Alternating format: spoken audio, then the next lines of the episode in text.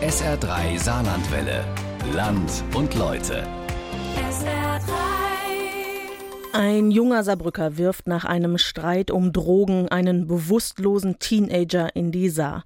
Ein Mann lauert in Saarlouis einem Kneipengast auf und sticht auf ihn ein.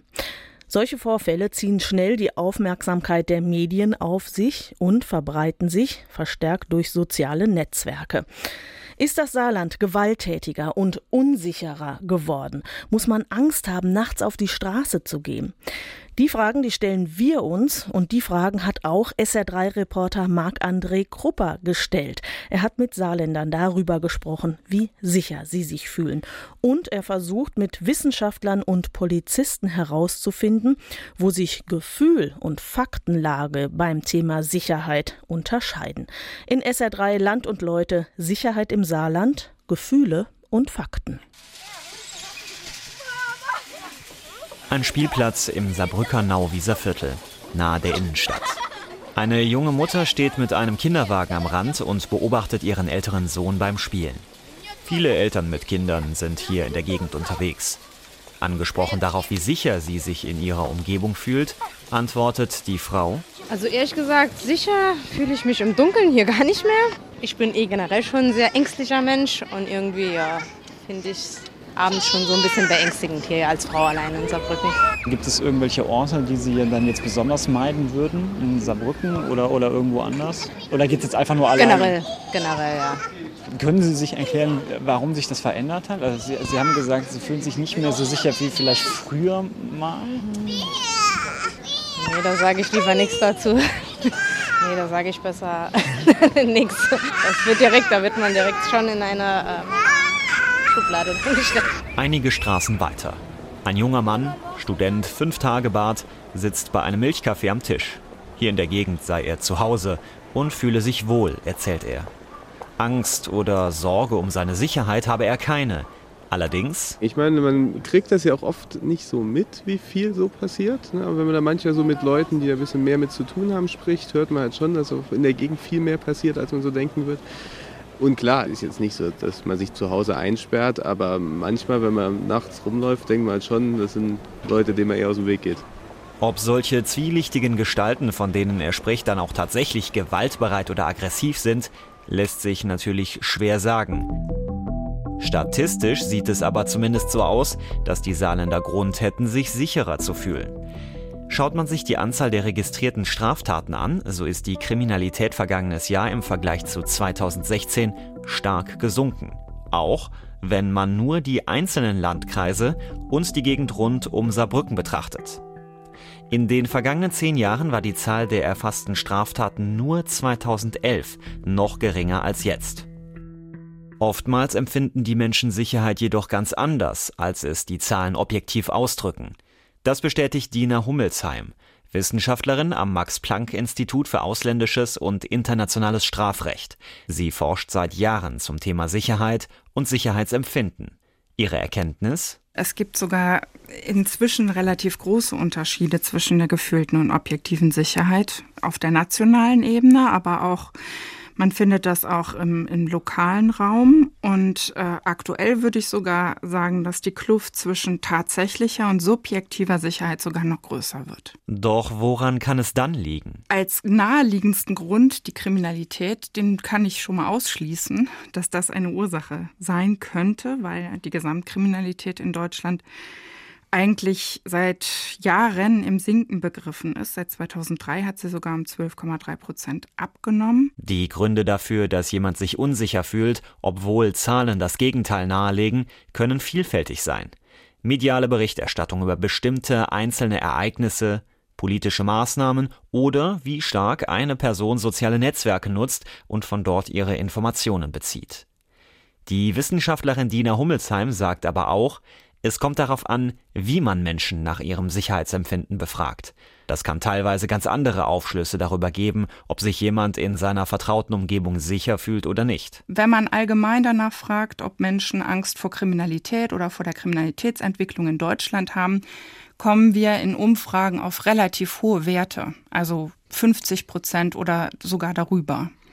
Wenn wir aber die Leute danach fragen, ob sie konkret Angst haben, selbst Opfer von Kriminalität werden, ob sie sich zum Beispiel in ihrer Wohnumgebung unsicher fühlen, dann liegt der Anteil in der Regel unter 20 Prozent. Das heißt, Menschen haben vielleicht das Gefühl, dass die Welt oder der Ort, in dem sie leben, unsicherer geworden ist. Sie selbst sehen sich deshalb aber nicht zwingend in ihrer persönlichen Sicherheit bedroht. Eine Analyse, die sich mit den Aussagen vieler Saarländer deckt, mit denen wir auf der Straße über ihr Sicherheitsempfinden gesprochen haben. Ich denke, wenn man ängstlich ist und man drückt das auch aus in der Körpersprache, ist man eh der Opfer auch. Und zu Hause, also ich denke, 100% Sicherheit gibt es auch nirgendwo. Wir wohnen im Neuwieser Viertel, da ist immer recht viel los. Deswegen würde ich speziell dort sagen gemischt. Also da laufen manchmal schon ein bisschen zwielichtige Gestalten rum, aber grundsätzlich fühle ich mich eher sicher. Der Landkreis Neunkirchen, eine kleine Wohngegend zwischen Spiesen und Fuhrpach. Auf einem Supermarktparkplatz ist ein Mann mittleren Alters mit Brille gerade dabei, seine Einkäufe in den Wagen zu räumen. Auch er fühlt sich in seiner näheren Umgebung grundsätzlich sicher. Hier auf dem Land passiere ja eh nichts. Doch glaubt auch er, dass es höchste Zeit wird, dass Innenministerium und Polizei neue Maßnahmen ergreifen, um die Sicherheit zu erhöhen. Es soll ja noch mehr gemacht werden. Die Polizeipräsenz soll ja erhöht werden, sodass äh, das auf dem Stand, wie es vielleicht mal in den 70er Jahren war, nochmal ankommt.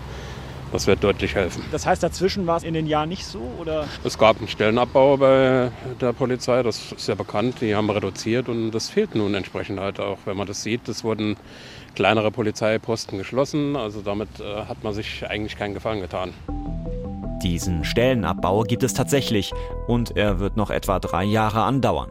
Dann sollen die knapp 130 Polizeianwärter fertig ausgebildet sein und werden die Lücken kompensieren. So hoffen es zumindest Polizei und Innenministerium. Allerdings kann auch niemand garantieren, dass alle Anwärter ihre Ausbildung erfolgreich abschließen und vielleicht bleibt die Stellenlücke trotzdem bestehen, weil zum Beispiel Beamte früher in den Ruhestand gehen. Erst einmal ist es also nur Kalkulation, dass die Polizei nach 2020 wieder wächst.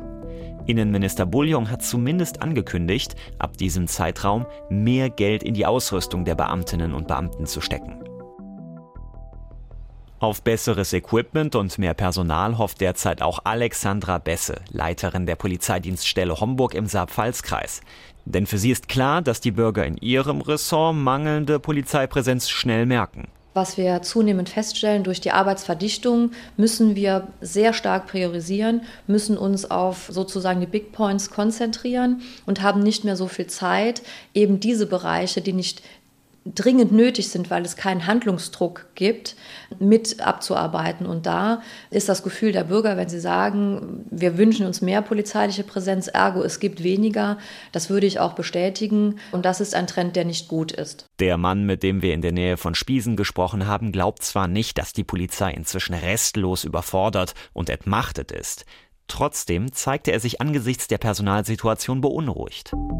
Eine bundesweite Studie der R&V-Versicherungen zur Angst der Deutschen hat gezeigt, vergleicht man dieses und das letzte Jahr miteinander, haben sich im Saarland acht der zehn größten Ängste verstärkt. Mit an der Spitze die Befürchtung, dass Politiker zunehmend überfordert sind. Etwas weiter unten, aber dafür am meisten gestiegen im Vergleich zum Vorjahr, die Sorge, dass eine zu große Zahl an Zuwanderern die Bürger und Behörden überfordern könnte. Die Kriminologin Dina Hummelsheim weiß aus ihren Forschungen, dass größeres Misstrauen in staatliche Institutionen wie Polizei oder Gerichte schnell zu größerer Unsicherheit führen kann. Was wir wissen, ist, dass Misstrauen in Institutionen zu größerer sozialer Kriminalitätsfurcht führt. Das heißt, Leute, die Institutionen nicht vertrauen, glauben, dass Kriminalität ein großes Problem ist und glauben das häufiger als diejenigen, die den Institutionen vertrauen. Aber das bedeutet nicht, also dass diese Menschen persönlich glauben oder annehmen, dass sie Opfer von Kriminalität werden. Und wie sieht die Polizei das? Ist das Vertrauen der Saarländer in die Behörden gesunken?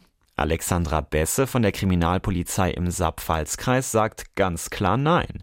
Die Menschen haben auch laut aktuellen Umfragen noch großes Vertrauen in die Polizei. Allerdings scheinen sie zu denken, dass Polizeibeamte sich um bestimmte Dinge nicht mehr kümmern können. Was wir hier vor Ort feststellen, ist, dass Bürger bei Bagatellen uns äh, nicht mehr so oft anrufen. Dass wir auch manchmal, wenn wir im Rahmen der Streifenfahrt Dinge selbst feststellen und dann dazukommen und die Sachen aufnehmen, ähm, überraschte Kommentare bekommen, ah, ich wusste gar nicht, dass die Polizei das macht oder das noch macht oder dass man sie dafür auch anrufen kann. Die Polizistin aus Homburg geht sogar noch einen Schritt weiter. Mobilisieren sich die Bürger nur stark genug und machen Druck, können sie das Kontrollverhalten der Polizei sogar mit beeinflussen. Egal, ob es an den entsprechenden Stellen tatsächlich gefährlicher ist. Ein Beispiel. Es gibt einen Fußgängerüberweg in einem Homburger Ortsteil, der von Schülern morgens genutzt wird. Und das Problem ist eigentlich, wie an allen Fußgängerüberwegen, es gibt Autofahrer, die dort nicht anhalten. Weil dort aber jetzt vermehrt Grundschüler drüber laufen und auch mal Eltern dabei stehen, wird es hier extra wahrgenommen.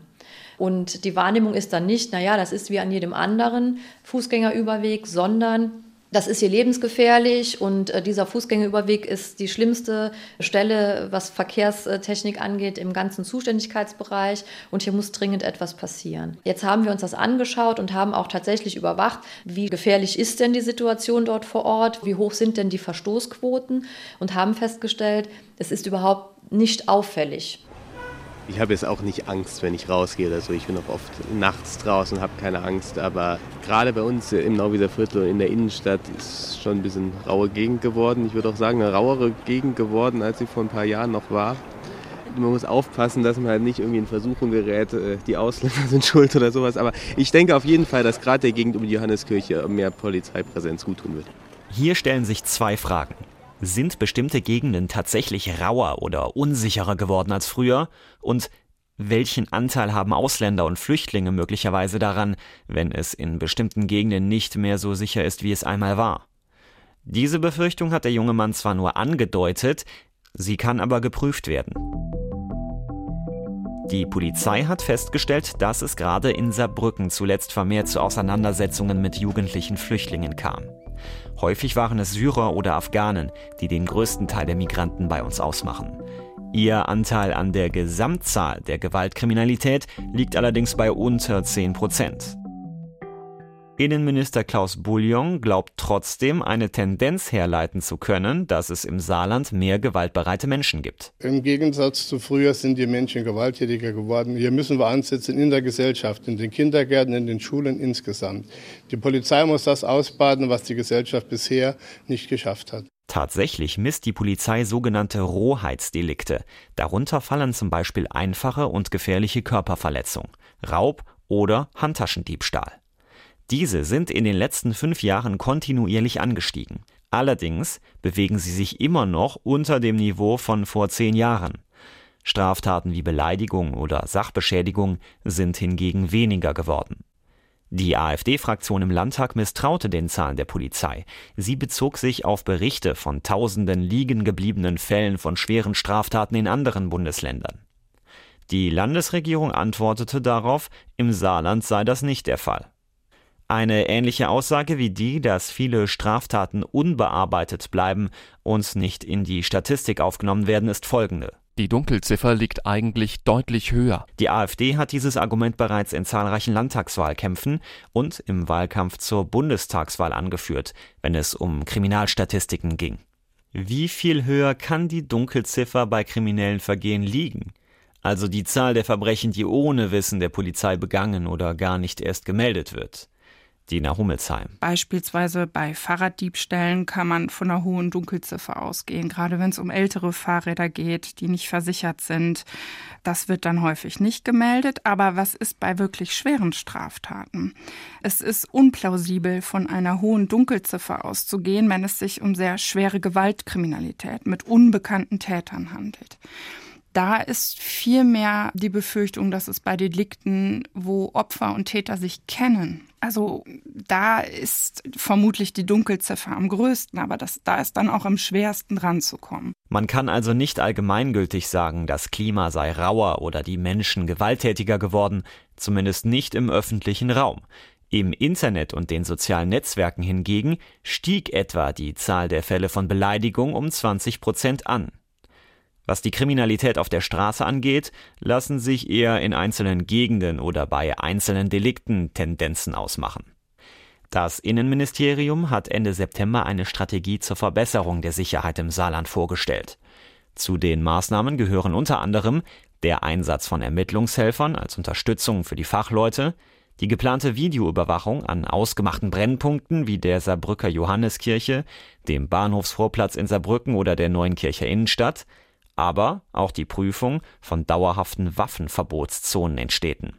Denn zum einen sind laut Polizeidaten häufiger bei gewaltsamen Auseinandersetzungen an Brennpunkten Messer zum Einsatz gekommen. Zum anderen sorgten spektakuläre Vorfälle wie die brutale Messerattacke gegen einen Kneipengast in Saarlouis kurz vor Silvester für breite mediale Aufmerksamkeit. Deshalb wurden dieses Jahr erstmals auch Zahlen ausgewertet, die explizit zeigten, wie viele Straftaten mit Messern begangen wurden. Die Erkenntnis, die Zahl ist seit 2016 gestiegen und tatsächlich ereignete sich ein Großteil der Messervorfälle im von Anwohnern häufig erwähnten Saarbrücker Stadtteil St. Johann. Auch die Herkunft der Täter wurde in dieser Statistik erfasst. Denn hier bestand der Verdacht, dass Zuwanderer besonders schnell und häufig zur Stichwaffe greifen. In 70 Prozent der Fälle waren es Deutsche, ihre Opfer meist auch.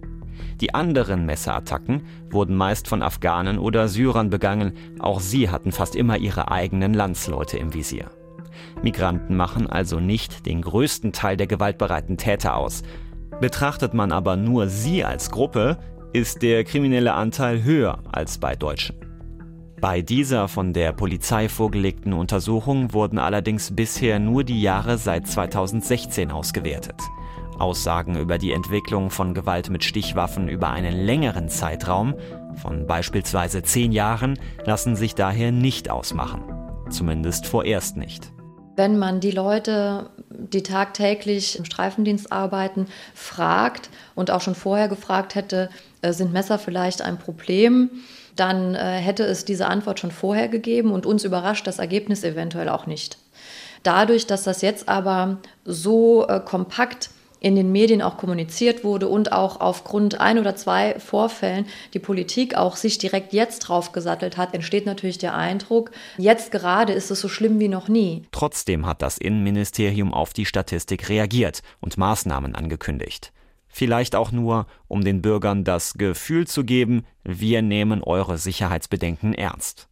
Fragt sich, wie sehr können Videoüberwachung und Waffenverbotszonen dabei helfen, solche Straftaten zu vermeiden und das Sicherheitsgefühl der Menschen zu verbessern. Wenn ein Innenminister sowas ausruft, dann ist das eine wohlüberlegte Aktion, muss, muss man von ausgehen. Denn solche Leute werden für ihren Job bezahlt, dass sie sich dabei was denken.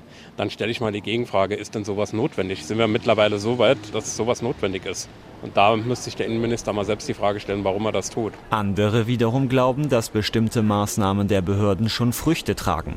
Ein junger Mann, der das Viertel rund um die Saarbrücker Johanneskirche auch als Problembereich ansieht, erzählt: Mir ist aufgefallen, dass öfters Polizeikontrollen durchaus durchgeführt werden. Ich denke, das ist auch erstmal gut. Ich weiß nicht, ob sowas wie eine Videoüberwachung wirklich abschreckt. Ich glaube halt nicht. Deswegen denke ich, dass man mehr Präsenz zeigen könnte, aber ohne jetzt groß da technisch was ausbauen zu müssen. Können also die reine Präsenz und der Kontakt zur Polizei schon dazu führen, dass Menschen sich sicherer fühlen? Unabhängig davon, ob es tatsächlich sicherer ist oder nicht? Zwei Studenten erzählen, wie sie im Rahmen eines Uni-Projekts einmal die Lagezentrale der Polizei besuchten. Das habe bleibenden Eindruck hinterlassen, berichten sie. Als wir bei dieser Leitzentrale waren, da war gerade aktuell dieses Thema, dass ich da in Manja von der Brücke stürzen wollte. Und das war halt gerade ganz aktuell, wo ja dann ewig äh, der Verkehr gesperrt war und was auch immer. Und man hat vor allem mal mitbekommen, so hinter den Kulissen, weil da wurde ein bisschen erzählt, also jetzt nicht keine Details oder so, aber halt eben einfach so, wie die damit umgehen, dass die sehr professionell sind auf jeden Fall, dass sie halt schon wissen, was sie tun, aber dass die öffentlich halt an den Pranger gestellt werden. Die waren teilweise da sehr äh, ja, betroffen oder haben halt einfach dann auch mal Urlaub genommen, um damit wieder ein bisschen klarzukommen, weil man dann so gesehen hat, ja, ähm, die offiziellen Aussagen, sei es jetzt auf Facebook oder sonst wo, da wird dann irgendwie relativ naiv rangegangen. Man wird schnell verurteilt, also bei der Polizei sozusagen, die werden schnell verurteilt als untätig, als unfähig obwohl man dann halt einfach so im Hintergrund dann mal erfährt, was die denn alles versucht haben. Das geht eigentlich weit darüber hinaus, was die Leute sich denn so ausdenken. Eine Mutter fährt mit ihrem Kinderwagen durch die Stadt. Der Sohn knabbert an einem Schokokeks und beobachtet die vorbeifahrenden Autos. Die Mutter etwa Ende 30, wirkt nicht besonders ängstlich. Allerdings. Eigentlich fühle ich mich auch sicher, aber gerade heute habe ich mit meiner Mama besprochen, dass ich Angst habe, wenn der Nils in die Schule kommt.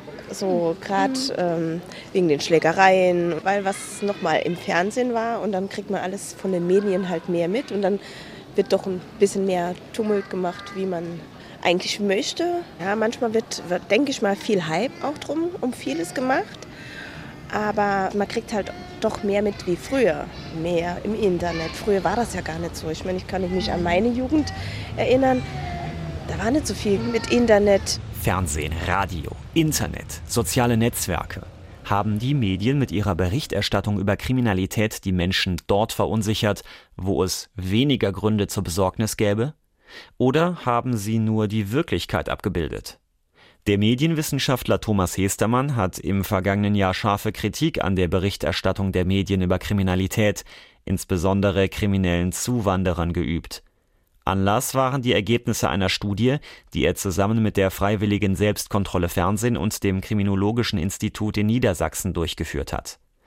Den Untersuchungen zufolge hat sich die Zahl der Fernsehberichte über kriminelle Ausländer seit 2014 vervierfacht, obwohl Ihr Anteil in der gleichen Zeit zwar stieg, aber lediglich um ein Drittel. Ein besonders markantes Zitat aus seiner Analyse von TV- und Zeitungsberichten Die deutschen Medien haben den gewalttätigen Einwanderer als Angstfigur neu entdeckt. Die Kriminologin Dina Hummelsheim sieht diese These weniger radikal, doch leugnet sie auch nicht den starken Einfluss von Medien und sozialen Netzwerken auf das Sicherheitsempfinden. Es ist sehr, sehr wichtig, dass die Medien differenziert berichten und auch natürlich frei berichten können über Kriminalität. Allerdings sind natürlich schwerwiegende Delikte, die zu großem Aufsehen und zu einer großen Erregung, so sehr symbolische Delikte, häufiger in den Medien vertreten als als weniger schwerwiegende. Und das führt natürlich auch in der Wahrnehmung der Bevölkerung zu einer Verzerrung, sodass die Menschen annehmen, dass äh, schwere Kriminalität zunimmt, dass die Kriminalität insgesamt zunimmt. Dass die Medien das Sicherheitsempfinden von Menschen beeinflussen, glaubt auch die Homburger Polizeirätin Alexandra Besse. Allerdings sei das noch lange nicht der einzige Grund, weshalb subjektives Empfinden und objektive Sicherheitslage oftmals sehr unterschiedlich sind. Ich erkläre mir das zum Teil auch mit einer gewissen Überforderung der Menschen, was die Informationsflut angeht, denn es wird ja schon sehr viel Differenzierung einem abverlangt. Und äh, ich glaube, das ist einfach ziemlich viel. Also was wir feststellen ist, es gibt eine herausragende Tat, auch im, ein Gewaltdelikt im öffentlichen äh, Bereich und die wirkt sehr, sehr lange nach. Und das merkt man sich. Und diesen einen Fall, den zieht man immer wieder als Erklärung dafür heran, dass man sich dort unsicher fühlt, auch wenn es nach dieser Tat schon Monate lang überhaupt nichts mehr gab. Darüber hinaus lässt sich festhalten, Opfer von schweren Gewaltdelikten wie Raub, Mord oder gefährlicher Körperverletzung im Saarland zu werden, ist statistisch gesehen äußerst unwahrscheinlich. Im Verhältnis zur Gesamtkriminalität machen diese Delikte einen geringen Anteil von unter 4 Prozent aus. Dieser ist zwar gestiegen, allerdings nur minimal. Die Kriminologin Dina Hummelsheim ergänzt, es besteht ja nicht wirklich ein Faktum, dass man auf jeden Fall Opfer von einem bestimmten Delikt wird. Wenn man aber jetzt mal schaut, wo ist das Risiko am größten, in welchen Bevölkerungsgruppen und auch die Furcht da, Opfer zu werden, dann fürchten sich junge Männer zu Recht häufiger vor Gewaltkriminalität als andere Gruppen. Allerdings gehören junge Männer auch häufiger zu den Tätergruppen. Wie kann man schließlich das Sicherheitsempfinden der Saarländer beschreiben? Es fällt auf, die Menschen bei uns wirken nicht gerade hochgradig verängstigt und besorgt um ihre persönliche Sicherheit. Die meisten, mit denen wir gesprochen haben, fühlen sich grundsätzlich sicher, gerade in ländlicheren Regionen. Und dazu haben sie, betrachtet man die Faktenlage, auch allen Grund. Denn tatsächlich ist die Zahl der Straftaten seit Jahren rückläufig und so niedrig wie lange nicht mehr. Allerdings bewerten viele noch immer Kriminalität als deutlich größeres gesellschaftliches Problem, als es sich bei uns tatsächlich darstellt. Vor allem was Gewaltdelikte wie Raubüberfälle oder Messerattacken angeht. Auch bei gewaltbereiten Zuwanderern gibt die Statistik keine alarmierende Tendenz her. Dort ist laut Studien jedoch auch die Angst der Saarländer deutlich weniger stark ausgeprägt als zum Beispiel die Sorge vor Krankheiten, Naturkatastrophen oder politischer Instabilität. Aber sie ist gestiegen. Denn soziale Netzwerke und die mediale Berichterstattung über einzelne, aufsehenerregende Verbrechen können schnell zu einem verzerrten Bild der Wirklichkeit führen. Das kann langfristig nachwirken. Darüber hinaus sind die Saarländer sich sehr wohl bewusst, dass Justiz- und Polizeibehörden gerade personell oft an ihre Grenzen gehen müssen. Und sie spüren, wenn beispielsweise Polizeistreifen in einigen Teilen nicht mehr so häufig Präsenz zeigen können, wie es vielleicht früher mal der Fall war. Die Landesregierung hat hierbei konkrete Maßnahmen angekündigt, um zumindest das Gefühl von Sicherheit zu stärken. Ob sie dann tatsächlich und vor allem nachhaltig wirken, steht auf einem anderen Blatt. Denn ein einziger aufsehenerregender Messerangriff oder Raubüberfall kann schnell den Ruf nach mehr Sicherheit laut werden lassen. Insgesamt lässt sich aber festhalten, im Saarland ist die Sicherheitslage deutlich entspannter, als es viele vermuten. Das war unser Land und Leute Sicherheit im Saarland, Gefühle und Fakten von Marc-André Krupper. Wenn Sie möchten, können Sie das Land und Leute noch einmal hören als Podcast unter sr3.de.